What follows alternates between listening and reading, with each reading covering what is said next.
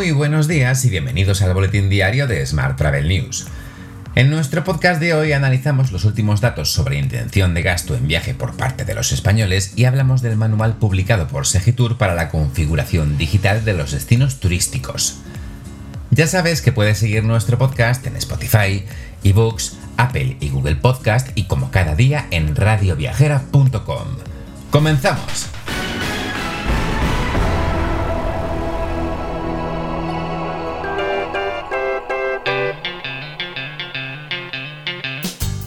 La ministra de Industria, Comercio y Turismo, Reyes Maroto, ha calificado de muy buena noticia la aprobación este pasado miércoles por parte de la Comisión Europea del Plan de Recuperación de España tras la pandemia de COVID-19. El plan de recuperación, según la ministra, supondrá encarar la recuperación del turismo con importantes inversiones que se van a canalizar a través de inversiones en destinos y diversificación de productos. Más asuntos. Los españoles comienzan a hacer planes para las ansiadas vacaciones. Una clara muestra de ello es el aumento de la intención de gasto declarada, que presenta un crecimiento del 20% con respecto al dato del verano de 2020. Es el dato más destacado del último informe CTLM sobre intención de gasto de los españoles. En concreto, los españoles han declarado que en las vacaciones de 2021 tienen intención de gastar una media de 1.015 euros, frente a los 848 euros del verano pasado. Cambiamos de asunto. El Consejo Mundial de Viajes y Turismo ha presentado un informe sobre el problema que representan los productos plásticos de un solo uso en el sector de viajes y turismo. Según el WTTC, entre los mayores contaminantes se encuentran botellas de agua, artículos de tocador desechables, bolsas de plástico y de basura, así como envases de alimentos y vasos. Y en un cotilleo financiero, te cuento que el director financiero de Booking, David Goulden, ha vendido 183 acciones en una transacción fechada el martes 15 de junio. Las acciones se vendieron a un precio medio de 2.302 dólares, para una transacción total de 421.000 dólares. Tras la transacción, el director financiero posee ahora directamente 5.000 acciones de la compañía, valoradas en aproximadamente 11 millones de dólares.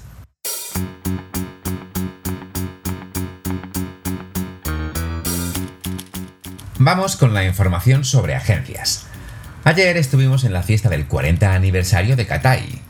Durante la celebración, Katai presentó su nueva revista de viajes y distintas iniciativas para la conmemoración de este 40 cumpleaños. Pronto os contaremos más detalles en nuestra web. Más asuntos. American Express Global Business Travel amplía su acuerdo con British Airways e Iberia. El acuerdo alcanzado ofrece continuidad para clientes y socios de American Express Global Business Travel, además de reafirmar el objetivo de ambas partes de acelerar la adopción del NDC. Más temas.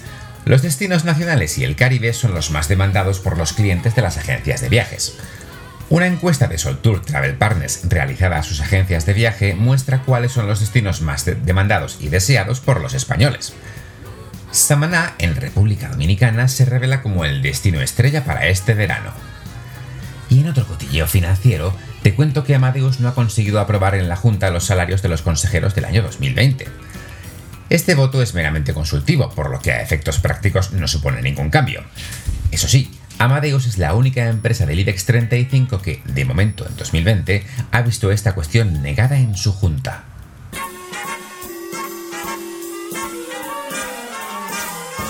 Hablamos ahora de transporte.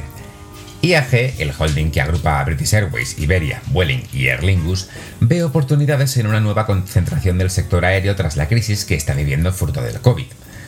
Según su presidente, Luis Gallego, podremos participar en oportunidades de crecimiento que vengan con la consolidación de la industria.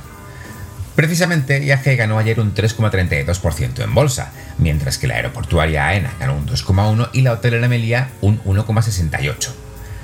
Parte de este nuevo optimismo se debe a que el diario de Telegraph adelantaba ayer que el gobierno de Boris Johnson estudia ya permitir los viajes sin restricciones a aquellos viajeros que hayan recibido la pauta completa de las vacunas.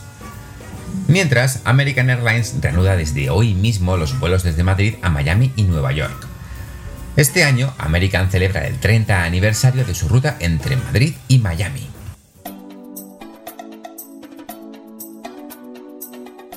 Vamos ahora con la información sobre destinos. Segitur, en colaboración con Destination Lab, ha elaborado un manual para la creación de una guía digital de destino.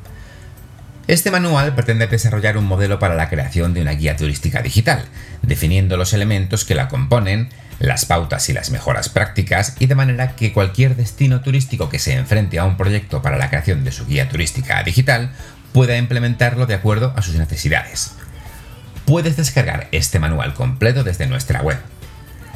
Y hoy hemos sabido que los proyectos destinados a promover la sostenibilidad de los destinos turísticos españoles, incluidos en el marco del Plan de Recuperación, Transformación y Resiliencia de la Economía Española, deberán estar terminados antes de junio de 2026. Así lo recoge el Plan de Recuperación español aprobado por Bruselas. Cambiamos de asunto. Gijón Turismo organiza un programa televisivo para mostrar la ciudad asturiana ante agentes de viajes y turoperadores de Portugal. Bajo el título Te llevamos a conocer el lado más íntimo de Gijón, el equipo de turismo de la ciudad asturiana mostró su Gijón más personal a los profesionales portugueses. Mientras, la localidad de Noja afianza su consolidación como destino turístico inteligente. Lo hace con un impulso decidido implementando un sistema de inteligencia turística y un plan director de TI. Además, impulsa el desarrollo de un sistema de inteligencia para dar respuesta a las necesidades de disponer de información documentada, creación de planes y mejora de su gestión turística. Para todo ello, se ha celebrado una primera reunión, donde la consultora tecnológica Inteligencia Turística ha presentado su proyecto. Y hoy también te cuento que las Islas Canarias se consolidan como destino para la comunidad LGTBIQ y gay friendly desde hace más de 50 años. Y es que el archipiélago, la playa y los alojamientos con spa y saunas junto al mar se unen al carnaval gay, festivales de cine, encuentros culturales, pruebas deportivas y una de las mejores revistas de moda de España, Showroom Mag, que se edita allí mismo.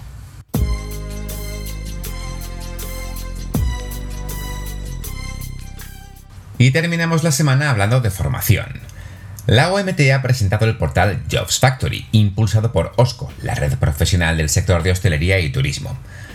Esta plataforma está diseñada para conectar el talento con empleadores de todo el sector, siendo una nueva solución para la contratación. En otro orden de asuntos, te cuento que ADECO ha analizado las remuneraciones en España en base a 140 perfiles profesionales procedentes de 14 sectores económicos relevantes en nuestro país en el último año. Ayer presentó la guía salarial para el sector de hostelería y turismo. El perfil más demandado del sector es el de ejecutivo de ventas, que recibe el 31% de las ofertas que se publican para hostelería y turismo.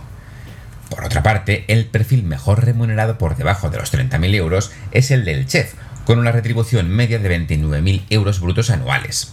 Un 12,45% del total de las ofertas que se publicaban en nuestro país antes de la pandemia eran para cubrir vacantes en este sector, pero la crisis sanitaria dio un vuelco total a esta situación y la oferta de empleo cayó un 90,26% en 2020.